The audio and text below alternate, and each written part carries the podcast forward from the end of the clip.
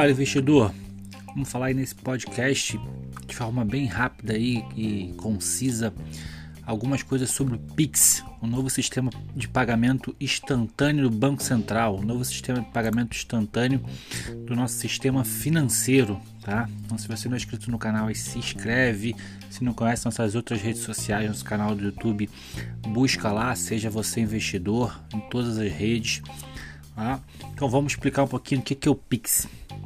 Pix é um sistema de pagamento instantâneo criado pelo Banco Central que começa a valer em 16 de novembro de 2020, se nada mudar, obviamente, né?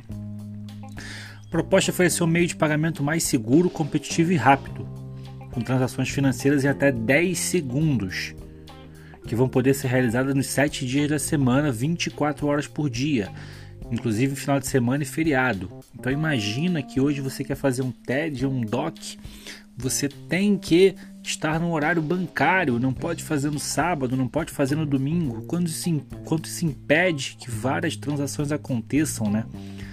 Isso é bem ruim para a economia até. Algumas outras coisas devem ser anunciadas aí nos próximos, nos, antes do lançamento, né? Para explicar melhor o que é o Pix e como ele vai funcionar, tá? Mas assim, em resumo, alguns pontos, tá? Como que você vai fazer teu cadastro no Pix? Para ter acesso ao Pix, seja pessoa física ou empresa, você precisa ter um, criar um cadastro, precisa ter uma conta corrente de poupança ou uma conta de pagamento mantida no prestador de serviço financeiro, um banco, uma fintech, um PicPay da vida ou uma plataforma de pagamentos qualquer. Tá? Os registros vão começar em 5 de outubro. Então, as, as instituições financeiras, as plataformas de pagamento vão procurar os clientes e vão é, oferecer o Pix, né? Lógico que eles querem que as transações fiquem com eles, né? Sejam feitas através dos canais deles. Então a gente já vê hoje propagandas na televisão, no rádio do Pix de diversos bancos, né? O Pix do Santander, cada um tem dado um nome é, dentro da sua estratégia de comunicação. Você vai ter que criar uma chave Pix, tá?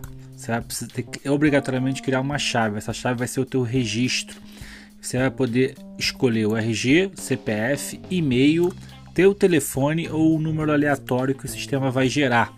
E aí essa vai ser a tua chave que vai te permitir transferir dinheiro de uma conta para outra, digitando apenas o celular ou o CPF da outra pessoa lá.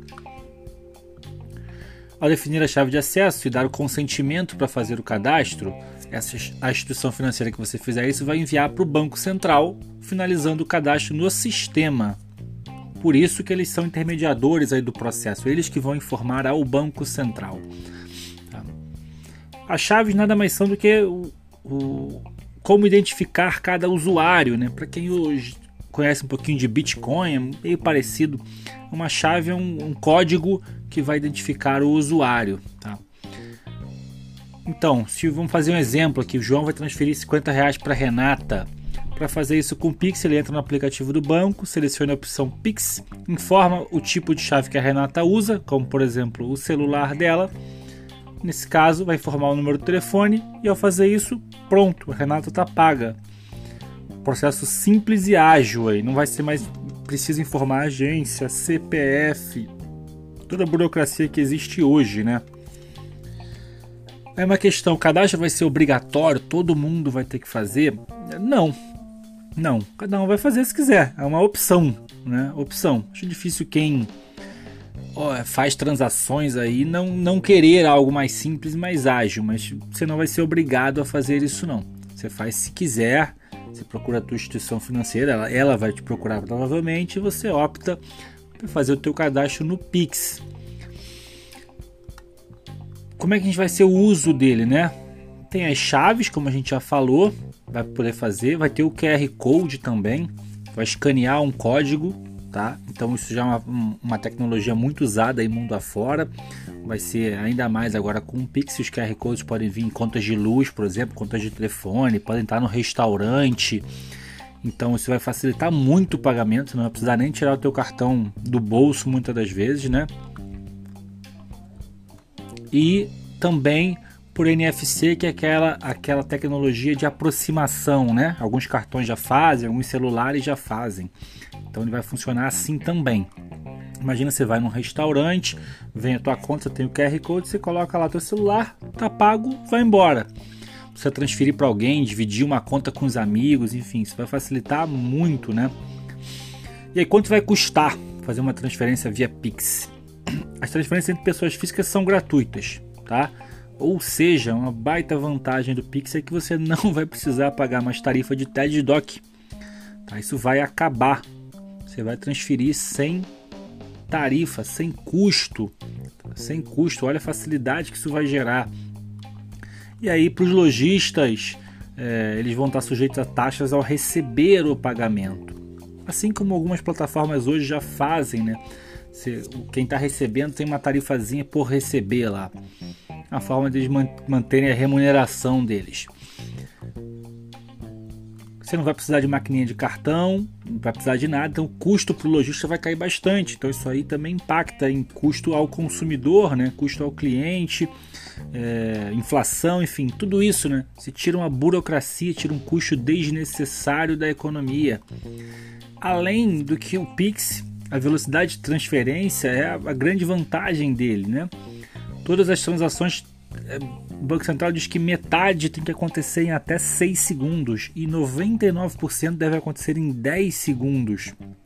Então imagina o quanto isso dá de, de celeridade para um lojista, para você que tem que receber um valor, enfim. A burocracia que é hoje você faz um TED, espera meia hora, confere na tua conta. Se for depois das 4 horas da tarde, só no dia seguinte que você vai conferir realmente. É, então é um, uma facilidade gigantesca que a gente vai ter com o Pix agora. Então não há o limite de valor máximo, tá? Se tem um limite de valor máximo, não há o limite informado pelo Banco Central, tá? Mas, mas assim como os bancos impõem limites para os clientes, por risco, para evitar fraude e tudo mais, provavelmente os bancos vão limitar as transações e você vai poder cadastrar algum usuário mais frequente, como é hoje, né? como é hoje. Infelizmente, os bancos têm que se precaver aí de fraudes, de golpes. Isso aí faz parte do processo. É seguro? Será que o Pix é seguro? É, é muito mais seguro. A tecnologia é muito mais avançada dos que a gente, dos que a gente tem hoje, tá? Muito mais. É, então isso vai facilitar e vai dar segurança, agilidade né, e menos custo na transação. Então isso vai melhorar para todo mundo, para a cadeia inteira. Né? Se o teu banco não participar, se o teu banco não quiser participar do Pix, o que, que você pode fazer? Enfim, acho difícil algum banco não participar, tá? Acho muito difícil. Mas é mudar de banco, é procurar uma instituição que tenha, tá? As maiores instituições do, do Brasil com certeza vão vão é, participar e ter o seu Pix, não vão deixar é, isso passar aí sem, sem tentar manter a sua base de clientes. Mais uma dúvida: será que vai ser possível agendar um Pix? Sim, vai ser possível. Vai ser um recurso chamado de Pix agendado, igual um TED, um DOC agendado, o que também vai facilitar muito. Imagina você programar vários Pix é, e deixar lá e não precisar se preocupar com isso, né? É, mais uma dúvida: se a gente vai conseguir fazer um Pix para o exterior? Pelo menos inicialmente não, tá? É, não foi, foi informado que não. É, e quem sabe ao longo do tempo, né? Quem sabe ao longo do tempo isso vai, isso pode acontecer. Eu acho que é uma evolução natural, né? Uma última dúvida sobre o Pix. Será que eu que invisto vou conseguir fazer um Pix para minha corretora? Não. Pelo menos inicialmente também não, tá? Para esse serviço, os clientes precisam continuar fazendo TED, como funciona hoje. Mas na divulgação pelo Banco Central foi dito que é, mais para frente será avançado. Então eu acho que é, a gente está saindo de um, vamos dizer, um kit básico do Pix e indo para uma evolução, né, uma revolução na forma de pagamentos e que ao longo dos anos isso vai é, crescer e ser aprimorado muito aí. Então acho que são os principais dúvidas aí que podem surgir sobre o Pix. A gente vai ter muito muito que aprender e, e entender sobre essa forma de pagamento, mas ela vem para revolucionar, para agilizar, para tirar custo burocrático da, dos pagamentos das transações eletrônicas, né? É isso aí, espero que você tenha gostado.